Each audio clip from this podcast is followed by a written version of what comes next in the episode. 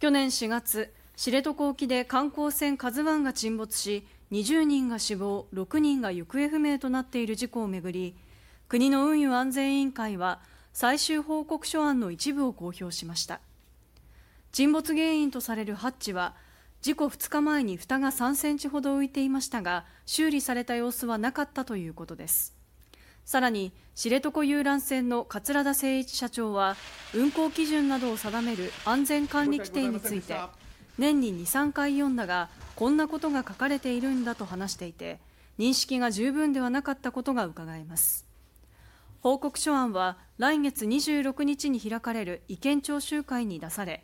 専門家などの意見を踏まえてまとめられます。